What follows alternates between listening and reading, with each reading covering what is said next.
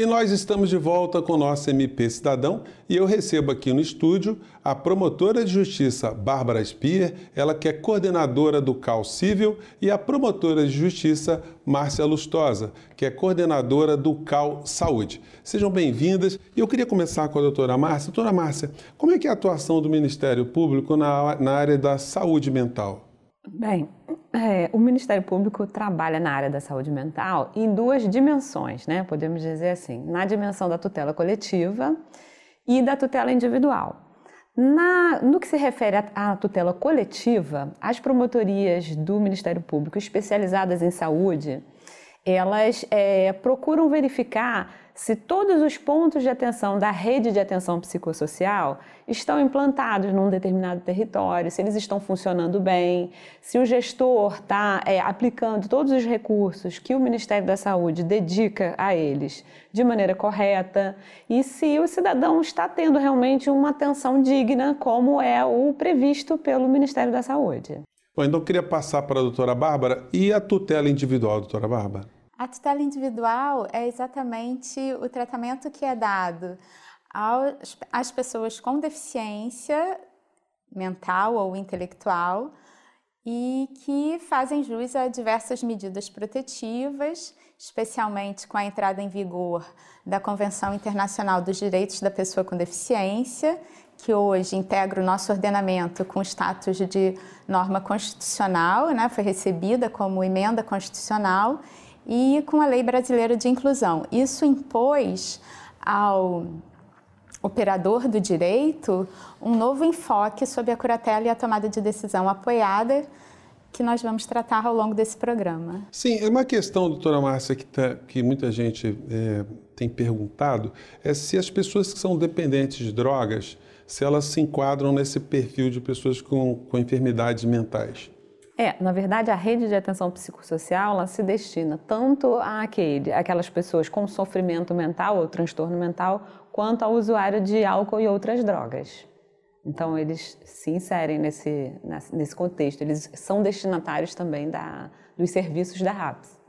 E, e há, um, há, um, tratamento diferenciado, uh, doutora Bárbara, ou, ou, estão todos dentro do mesmo pacote, do mesmo tipo de, de, de tratamento ou de de acompanhamento, vamos dizer assim? Não, há um tratamento diferenciado, sim, na medida em que, em primeiro lugar, é importante salientar que a Lei Brasileira de Inclusão, ela estimula, ela privilegia a autonomia da pessoa com deficiência. Isso já é uma mudança de paradigma em relação à legislação anterior, que inclusive considerava a pessoa com deficiência mental como absolutamente incapaz. Isso não existe mais no nosso ordenamento jurídico. Todo aquele que possui deficiência e que eventualmente venha a ser curatelado, eh, sendo essa a medida extrema, é relativamente incapaz. Mas de toda forma, o usuário de drogas, ele pode não ser pessoa com deficiência mental. É comum que às vezes estejam presentes ambos os quadros o uso de substância entorpecente e alguma deficiência mental. Mas nem sempre isso acontece, de modo que se ele for um mero usuário de entorpecente, não tiver nenhum comprometimento, nenhum sofrimento mental, ele não é objeto dos cuidados e da atenção do Ministério Público na medida em que, em princípio, ele não é uma pessoa em situação de vulnerabilidade. Doutora Márcia, como é que o MP interage com as outras entidades que cuidam dessa temática? Olha, é, a gente é, interage o tempo inteiro com os gestores, né? No, no, caso, na área da saúde, os gestores da saúde, sejam do município, seja do estado, é, eles têm a, esses deveres de implantar essa, esses pontos de atenção da, da RAPS o Estado tem um papel de coordenar isso, de verificar se os municípios têm feito o que se espera deles, né? E, e de é, é, gastar corretamente esses recursos que são destinados pelo Ministério da Saúde para que a RAPS funcione a contento. Uhum. Já que isso é todo um, faz parte de todo um planejamento de uma política do Ministério da Saúde. Eu queria é, que, que, a gente materializasse um pouco como é que funciona essa RAPS. Como é que é isso, doutor Márcia? Olha, na verdade, a partir do ano de 2001, com a Lei 2216, o Ministério da Saúde ele deu uma guinada na maneira como ele passou a tratar as pessoas em sofrimento mental, né? É, mudou o centro da atenção do hospital, como a gente fala, mudou, mudou-se do modelo hospitalocêntrico, em que todos, todas as pessoas em sofrimento mental iam para o hospital psiquiátrico, para a rede extra-hospitalar. Então, é, essa lei, ela trouxe uma série de normas e mudou essa, essa, esse paradigma e é, começou um movimento no sentido de se verificar em que condições essas pessoas estavam nessas instituições psiquiátricas. As condições eram muito ruins, né? Todo mundo uhum. sabe, enfim, tem vários é, casos que são paradigmas. A gente pode lembrar doutoreiras e, enfim, é, outros tantos é, hospitais psiquiátricos. E aí, a, os gestores, o Ministério é, da Saúde, ele, através dessa política e por meio de portarias posteriores a essa lei, criou vários dispositivos de saúde mental para atender essas pessoas que seriam retiradas das instituições psiquiátricas, porque na verdade já não deveriam estar mais lá. Então, é, todas as pessoas, todos os profissionais de, de saúde mental chegaram a um consenso já há bastante tempo que nenhum ser humano tem que ser condenado a viver dentro de um hospício. Que na verdade a pessoa às vezes precisa de uma até de uma internação é, numa instituição psiquiátrica, sim, mas apenas pelo tempo suficiente para que ela estabilize o seu quadro. Uhum. Mais nada. Então, é, com isso, com esse movimento chamado de desinstitucionalização, enfim, começou-se a fechar leitos em hospitais psiquiátricos e a implantar esses pontos da rede de atenção psicossocial. No início, o Ministério da Saúde criou esses pontos por, essas portarias esparsas, então surgiram os CAPS, que são os Centros de Atenção Psicossocial, que são a porta de entrada da rede de saúde mental, é, residências terapêuticas, que eram é, dispositivos destinados àquelas pessoas que saíam do, da, dos hospitais psiquiátricos, mas não tinham família, porque uhum. perderam os laços com os familiares e tal. E aí, depois, no ano de 2011, veio uma portaria que sistematizou essa rede é, deu o nome de Rede de Atenção Psicossocial e é, estipulou todos os componentes dessa rede de atenção psicossocial. Então, existem componentes da rede de atenção psicossocial na atenção básica, na urgência e emergência, na rede hospitalar. Ao contrário do que a gente pensa, né, é, são, são vários dispositivos espalhados em todos os níveis de atenção à saúde, inclusive na atenção básica. Então, assim, só para exemplificar, uma equipe de saúde da família, ela pode identificar um caso de uma depressão leve, de um transtorno de ansiedade, algo que precisa de cuidados na rede de atenção psicossocial, mas que não exige nenhuma internação, enfim. É, já outros casos mais graves de transtorno mental, enfim, também podem ser identificados pela própria atenção básica e serem referenciados para o CAPS, que é o Centro de Atenção Psicossocial, que já vai prestar uma atenção em nível mais é, especializado, vamos dizer assim. Doutora Márcia, eu vou ter que te interromper, que a gente tem que fazer um pequeno intervalo, mas é, no bloco seguinte eu te devolvo a palavra para a gente tocar esse programa que está muito interessante, você não saia daí. Até já.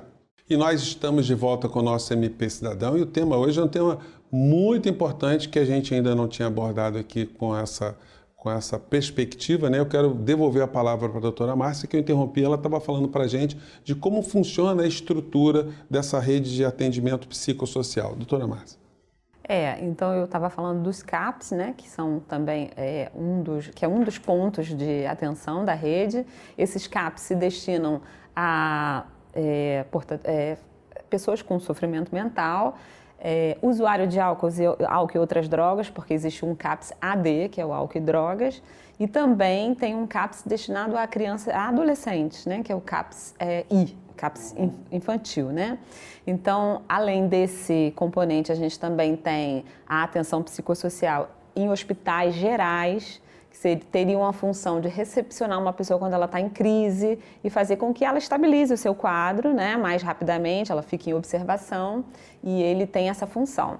Temos também um componente que é o, da, é o especializado, né, o hospitalar, componente hospitalar, que comporta a internação né, do, da, do, da pessoa quando realmente ela está num, num quadro agudo um pouco mais grave e ela pode permanecer um pouco um tempo por um período um, um pouquinho maior, mas também nada é, parecido com o que se tinha no passado. Uhum. Então, ela já entra é, com a equipe desse dispositivo programando a alta dela, né? acompanhando o tempo todo, estabilizou o quadro, ela sai e aí ela vai continuar, se for o caso, a fazer o seu, o seu acompanhamento na rede de atenção psicossocial, no CAPS ou em outro ponto da rede de atenção psicossocial. Doutora Bárbara, o Ministério Público do Rio de Janeiro, ele tem que tipo de estrutura para lidar com, com essa área? Porque é uma área muito específica, né?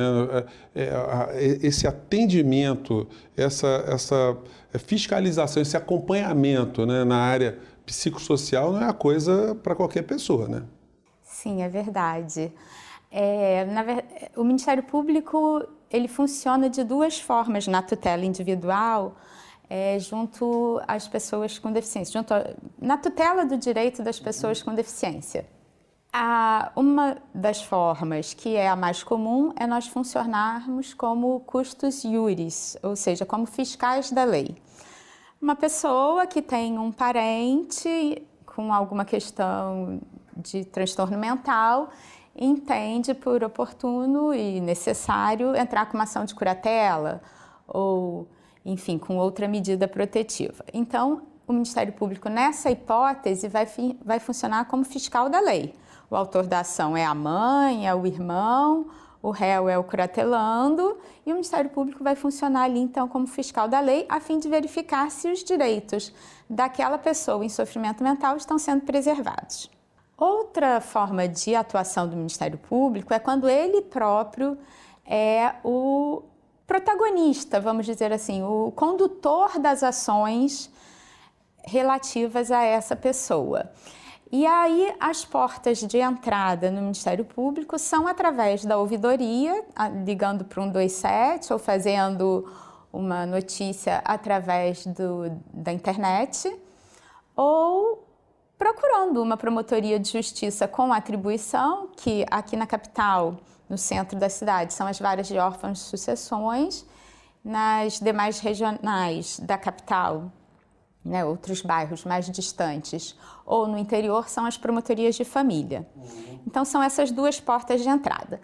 Na porta de entrada, é, nessa hipótese em que nós funcionamos como é, condutores e protagonizando mais essa, essa tutela dos direitos da pessoa com deficiência, é muito importante a interlocução com a rede de atenção psicossocial. Daí essa conversa constante entre a tutela coletiva e a tutela individual. Porque se a tutela coletiva estiver funcionando bem, quer dizer, se a rede estiver funcionando bem, as chances de, daquela pessoa em sofrimento mental vir a ter problemas mais graves é menor. Agora, se essa pessoa não estiver recebendo um tratamento adequado, uma, não estiver sendo efetivamente atendida pela rede, ela tende a surtar, ela tende a causar incômodos profundos aos seus vizinhos e também a ter alguma dificuldade, a provocar alguma dificuldade aos seus familiares. Uhum. São nessas hipóteses que nós somos procurados. Uhum. Então, nós, nós instauramos um procedimento administrativo e, a partir daí, tomamos diversas medidas. Bem, doutora Bárbara, e a família nessa história?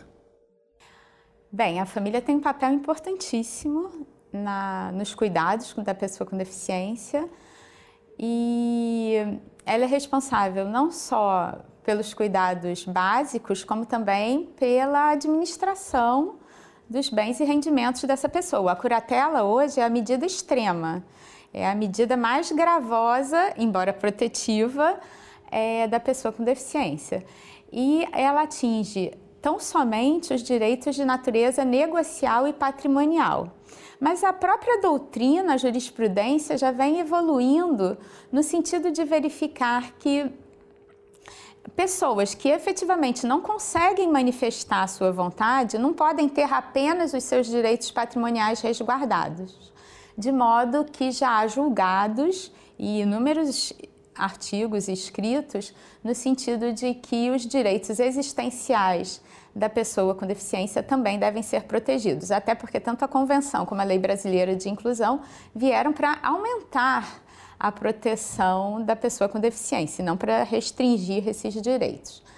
É, a família, ela então deve apoiar o seu parente e verificar se aquela pessoa com deficiência ela tem uma, de, uma deficiência leve, ela consegue ainda manifestar a sua vontade, ela pode optar por, pelo Instituto da Tomada de Decisão Apoiada, em que o próprio apoiado, ou seja, aquela pessoa, própria pessoa com uma deficiência leve, ela escolhe dois apoiadores, que são duas pessoas da sua confiança, para, juntamente com ela, praticar determinados atos.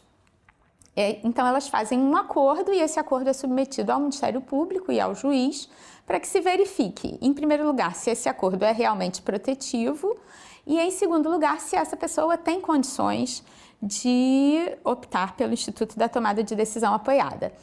É importante ainda que essas pessoas não tenham nenhum conflito de interesses com seu apoiado. O outro instituto da curatela, ele já é mais gravoso, pois ele efetivamente restringe a manifestação de vontade da pessoa com deficiência e ela passa a ser assistida pelo seu curador, que evidentemente não deve ter também nenhum conflito de interesses com o curatelado. É, e eu insisto nessa questão do conflito de interesses, porque não raro nós nos deparamos com situações como essas em relação à tomada de decisão apoiada, eu acho importante ressaltar que há uma pequena diferença em relação à procuração, porque chegaram alguns críticos da lei chegaram a dizer que a tomada de decisão apoiada seria a mesma coisa que outorgar uma procuração a uma terceira pessoa, e não é. Porque na tomada de decisão apoiada, é o apoiado quem manifesta a sua vontade com os seus apoiadores, com o apoio de seus apoiadores. Pode ficar um pouco uhum. cacofônico, mas é exatamente, exatamente isso. Enquanto que numa procuração, você outorga toda a sua vontade, todos os poderes ao mandatário. É, é, importante ressaltar também que a curatela é hoje uma medida, além de excepcional, temporária e que dessa forma deve ser revista de tempos em tempos, porque a o transtorno mental ele não permanece né, de modo é, é, igualitário durante linear durante muito tempo. Ele pode variar. Então, tanto uma curatela pode vir a se tornar uma tomada de decisão apoiada ou nenhuma medida jurídica, e sim uma mera interlocução e fiscalização do trabalho que a rede vem exercendo com essa pessoa. E aí daria, se daria a hipótese do, levantamento da curatela, como também a tomada de decisão apoiada, caso a pessoa piore na sua, no seu estado mental, é, venha, se torna, venha se tornar uma curatela. Gente, olha, o nosso programa está muito bacana, muito importante, mas infelizmente o MP Cidadão de hoje fica por aqui. Eu agradeço mais uma vez a presença da promotora de justiça Bárbara Spier, que é coordenadora do CAL Cível, e da promotora de justiça Márcia Lustosa, que é coordenadora do CAL Saúde do MPRJ. Lembrando que na próxima semana nós vamos continuar a debater esse tema no nosso programa, dessa vez com a presença do especialista em saúde mental, Rodrigo Japur. Você também pode nos acompanhar através das nossas redes sociais e mandar suas críticas e sugestões para o nosso e-mail que está aparecendo aí na base do seu vídeo. A gente encontra, se encontra na próxima semana. Um forte abraço e até lá!